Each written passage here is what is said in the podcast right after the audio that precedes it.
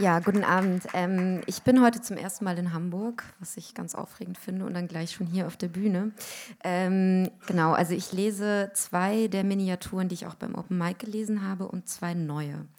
Und verrate jetzt aber nicht, welche neu und welche alt sind. Könnt ihr ja dann machen.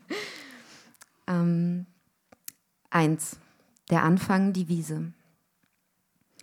An einem Tag, ein Jahr nach Tschernobyl, wurde ich auf einer Wiese geboren. Geschrien haben muss ich lang und dunkel war meine Stimme schon bei der Geburt, sagte man mir. Auf die Wiese hat mein Vater eine Dreizimmerwohnung gebaut und meine Mutter bestand nicht auf eine Badewanne. Die Gegenstände stellten wir auf Grashalme und Moos und das Wetter tat sein Übriges. Ausgeblichen waren alle von der Witterung, vor allem jene aus Holz. Die Füße faulten sicherlich, doch das war uns egal. Egal war aber nicht, der Herd kam zu spät, es war schon Dezember, erst dann konnte die Milch, die nicht von meiner Mutter stammte, in einem kleinen roten Töpfchen erhitzt werden.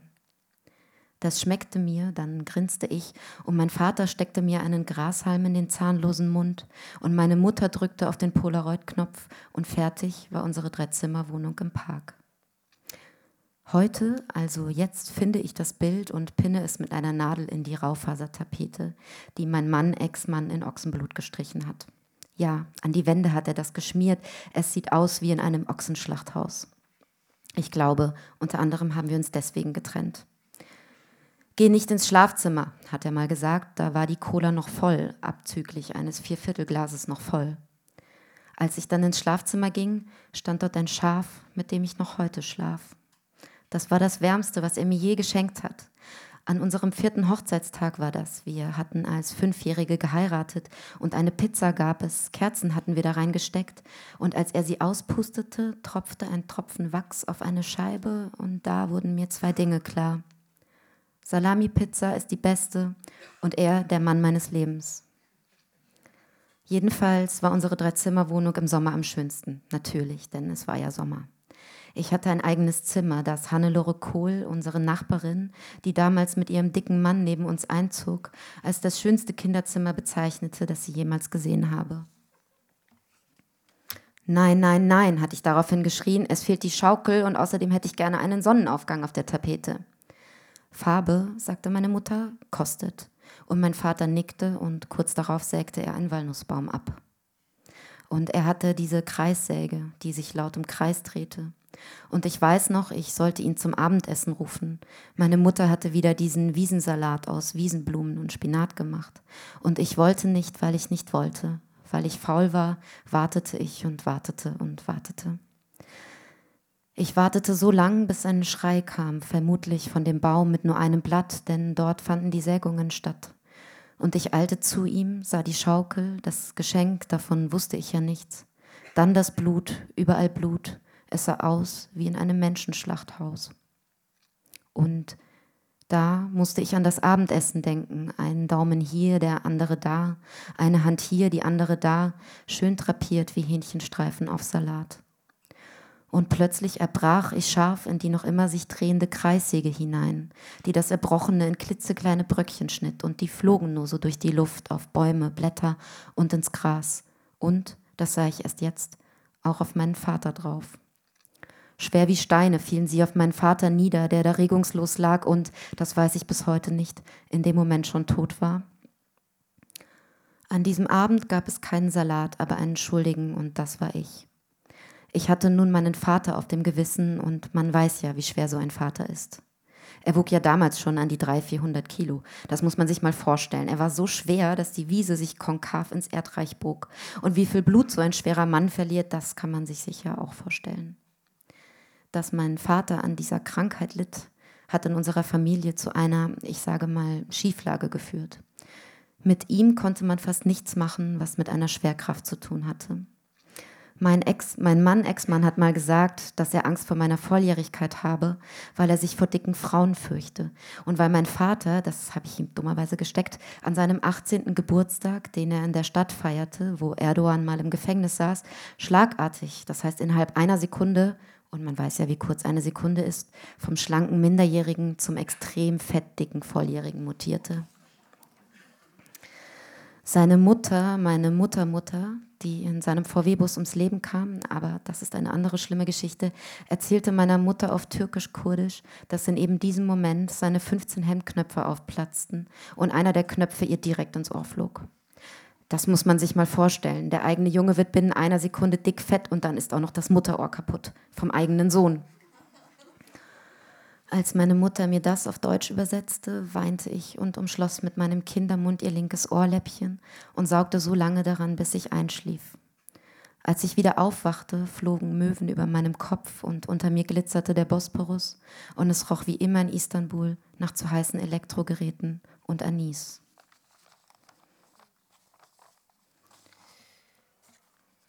Zwei. Dede.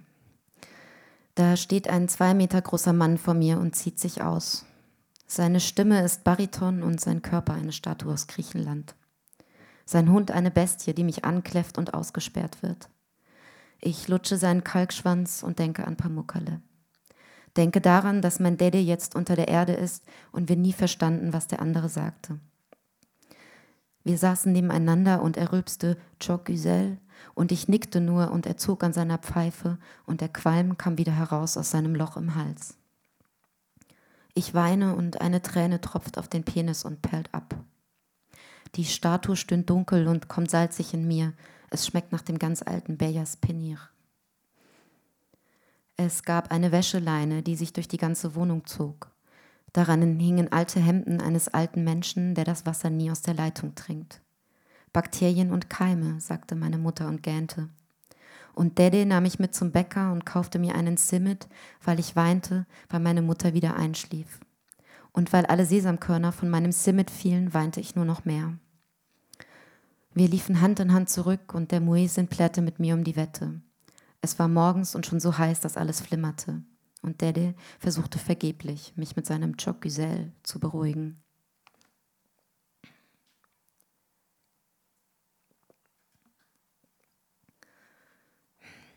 Unten im Hof lag etwas und stank.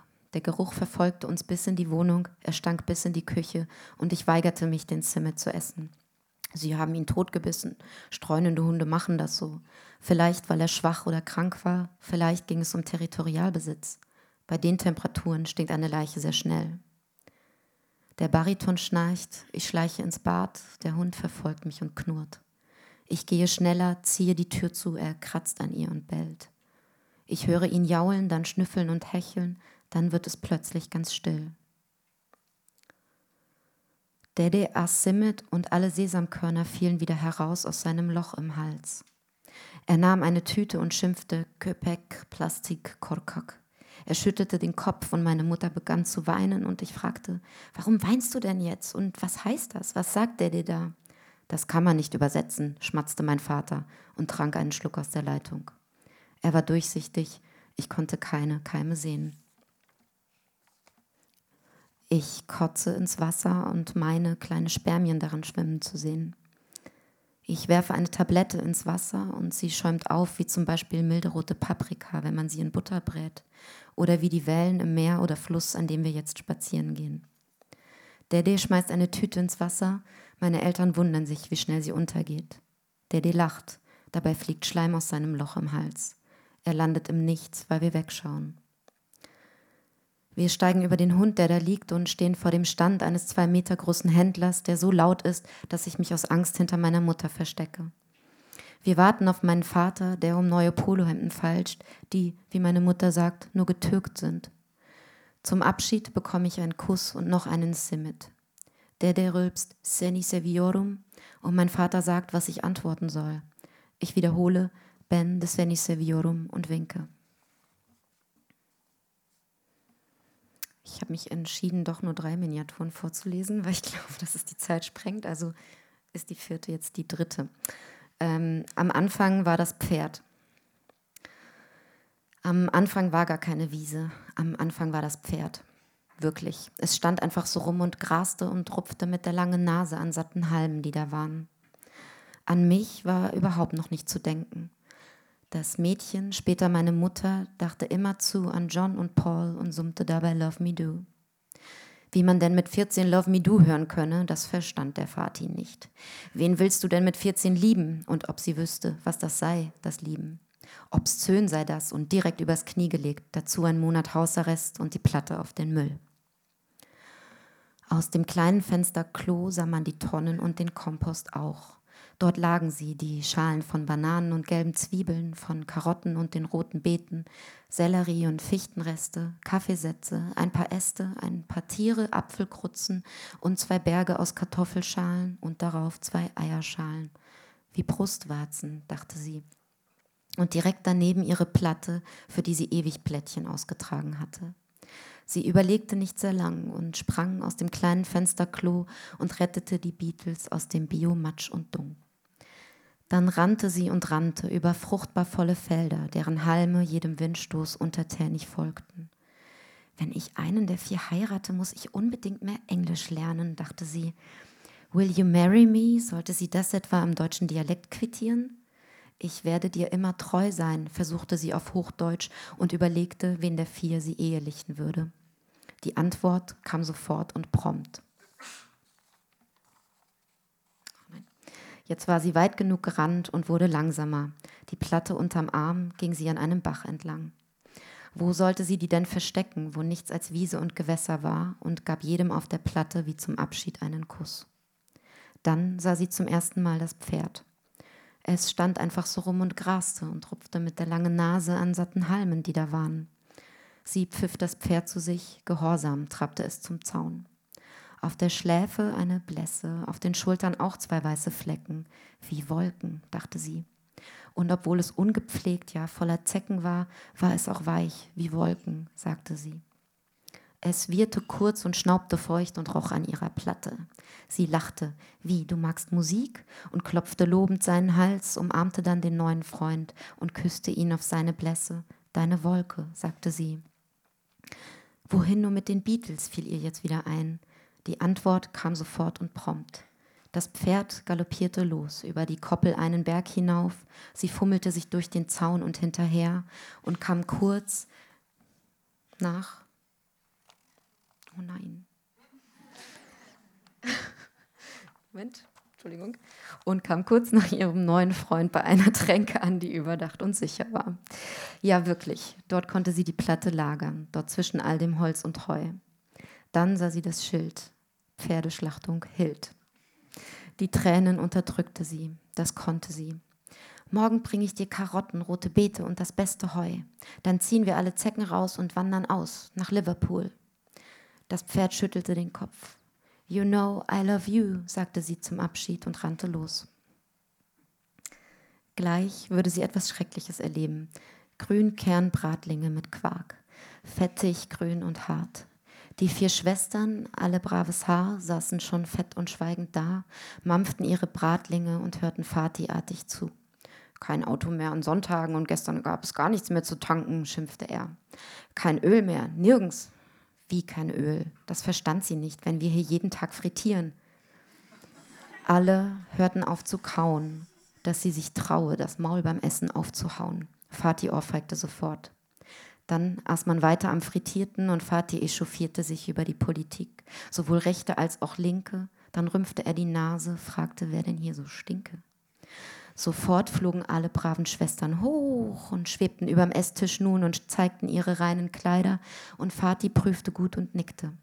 Dann schaute man die Kleinste an. Wie kann das sein, so schmutzverdreckt, wenn man mit Hausarrest zu Hause sitzt? Das verstand er nicht und ohrfeigte nochmal. Auf dein Zimmer!